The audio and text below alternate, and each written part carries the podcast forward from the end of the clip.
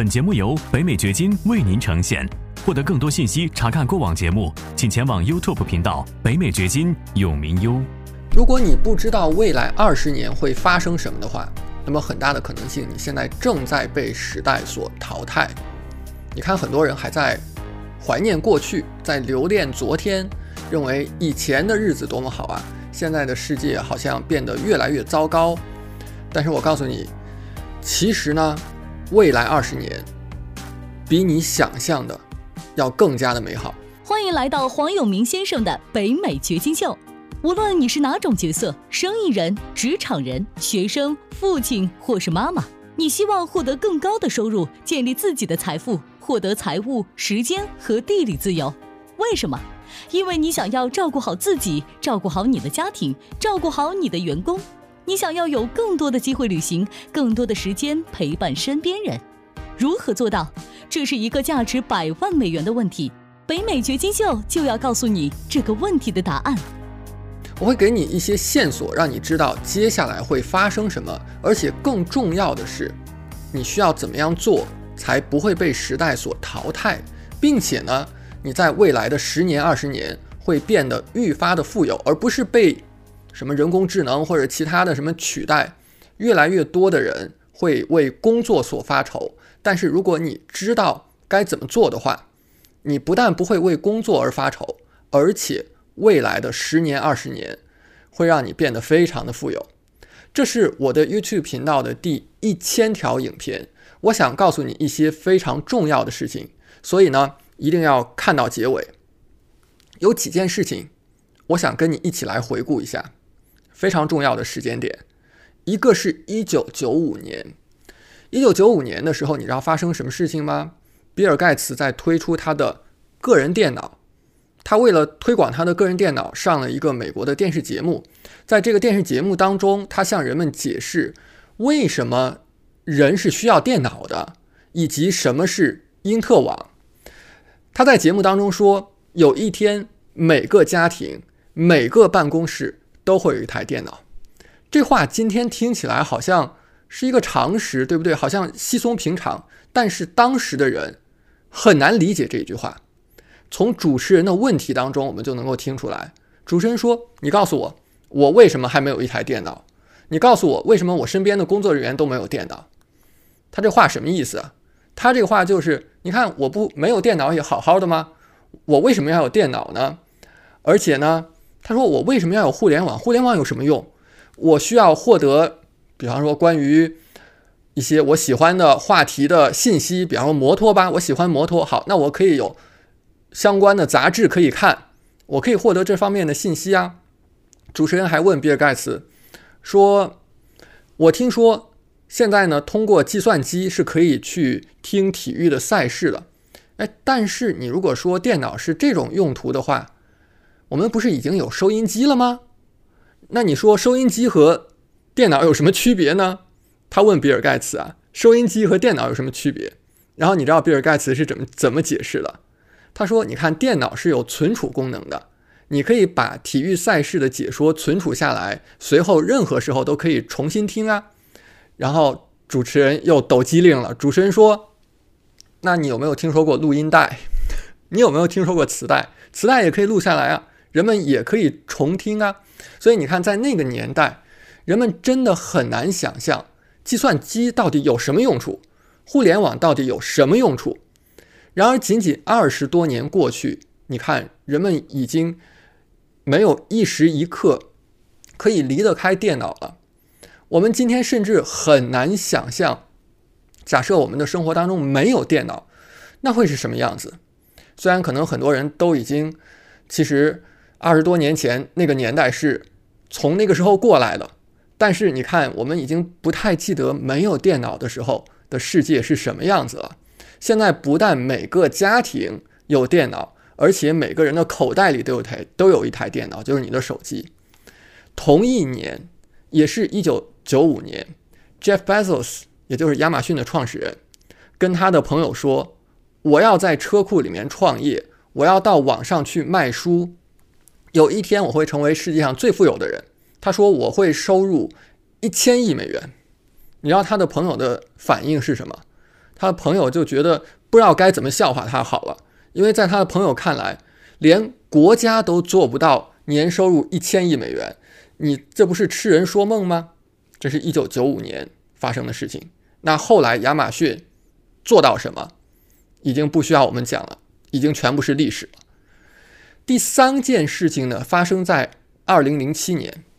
那一年呢，乔布斯发布新产品，他在发布会上说：“我要发布一个触屏 iPad，我要发布一个革命性的手机，我要发布一个突破性的互联网通讯器。”然后大家现场呢觉得嗯挺不错的，但是所有人的反应是他要发布三件不同的新产品。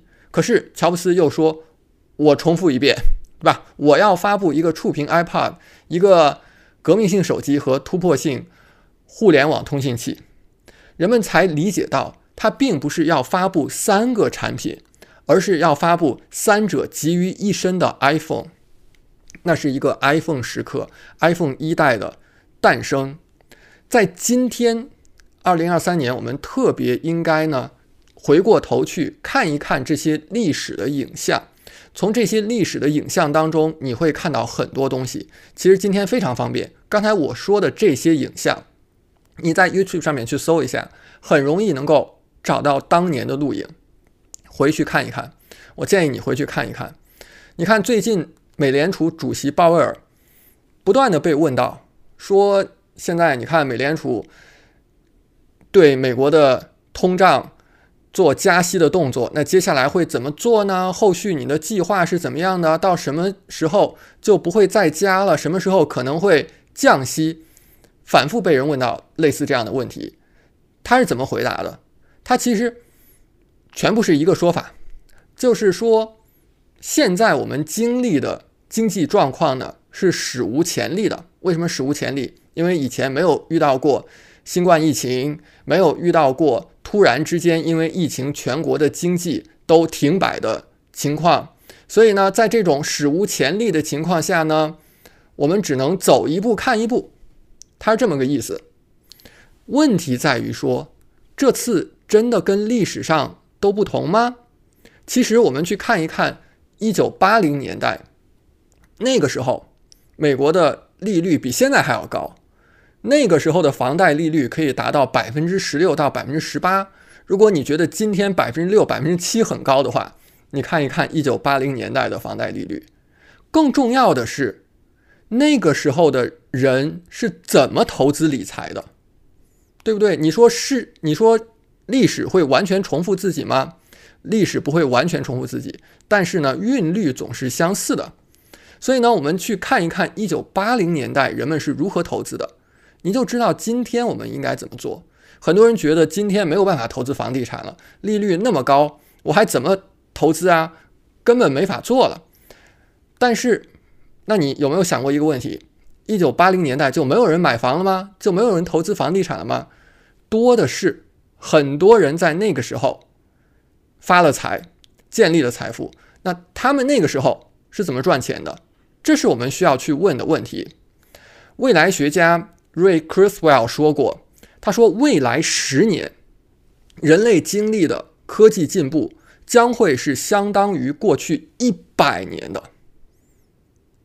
我们真的要想一想这个事儿，我觉得很难想象的一件事儿：一百年的科技进步在十年当中发生，你想一想，这会是多么快的一种变化。”我们很可能就刚刚经历了一个新的 iPhone 时刻。我们说，二零零七年是 iPhone 时刻。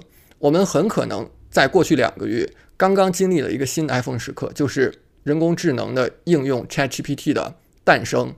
你看一看过去二十多年里世界能够发生多大的变化，那很自然的问题就是，我们怎么样来考虑下一个二十年会发生什么？让我来告诉你，下一个二十年会发生什么。科技的发展是以加速度的方式在演进的，它不是匀速的，不是说每年都是这么快，而是越来越快的。所以世界的变化是会越来越快的。当事情加速的时候，或者是 compound 复利的效应产生的时候，其实这种速度会超越我们一般的人脑的认知，就像是我们讲你去理财的时候，你去投资 S n P 五百，好，它过去五十年平均每一年的回报是百分之九点四，你如果每个月投入一千五百美元到 S n P 五百上，我问你，多长时间你能够拿到一百万美元？这个时间可能是。超越很多人的想象的，因为你觉得一千五百美元一个月没有多少啊，那我可能要四十年、五十年，可能我能够拿到一百万美元。其实只需要不到二十年，十九年多就可以拿到一百万美元。这是 compound 复利的效应。同样，科技的发展是加速度的，世界的变化会越来越快。也就是说，如果你不能够跟上变化的话，可能会成为你曾经嘲笑过的父母。因为我们想，可能十年前、二十年前，你会觉得，哎，父母开始落伍了，很多新生的事物他们不会用，他们弄不明白。那我们再过十年、再过二十年，会不会也是这样的一种状况呢？想起来是不是会让自己有一点担忧啊？有些新生事物你不知道它有什么用，比方说 Twitter 刚刚诞生的时候。那不是说你不知道它有什么用，绝大部分人都不知道它有什么用。人们觉得它是个笑话。你看人们是怎么用 Twitter 的？你遛狗，在 Twitter 上面发出来；你吃什么饭，在 Twitter 上面发出来。你知道当年质疑 Twitter 的人怎么说？谁会在乎啦？谁会在乎你去哪儿啦？你到哪儿旅游啦？你去遛狗啦？你去吃了什么饭？你发这些东西干嘛呀？谁会在乎啊？你看人们在乎吗？人们在乎，人们爱看这些东西。我曾经呢也有过没有跟上时代的时候。你看，在 Twitter 之后，微博曾经在中国很火。虽然很火，但是其实我一直没有怎么去玩微博。到今天，我也不喜欢发微博。在微博之前是有过博客时代的，对吧？那个时候流行的是博客，一篇文章写几百字、上千字的。我曾经是网易北京的十大博主之一。但是，即便是这样，当微博诞生的时候，我并没有觉得它有什么意义。我从来不喜欢。十几年前，我跟中国科学院计算技术研究所的专家讨论未来的趋势，他们告诉我说，未来个人计算机只需要很小的硬盘，数据呢都是存储在云端的。那时候，我花了很多的时间来想象这个事儿。真的能够成真吗？你难道不觉得不安全吗？你把你的数据不是存在本地，而是存在云端，当时很难想象。但是今天你看，已经完全离不开了。不但是今天离不开，早很多年已经离不开了。我现在用的笔记本电脑就是谷歌的那个 Chromebook，所有的信息，几乎所有的数据都是在云端的。今天当我们谈论加密货币 NFT，Web 三点零人工智能的时候，你很可能感到困惑，你会觉得，哎，这些东西将来真的会是改变世界的东西吗？或者甚至是，比方说 N NFT 这种东西有没有什么用啊？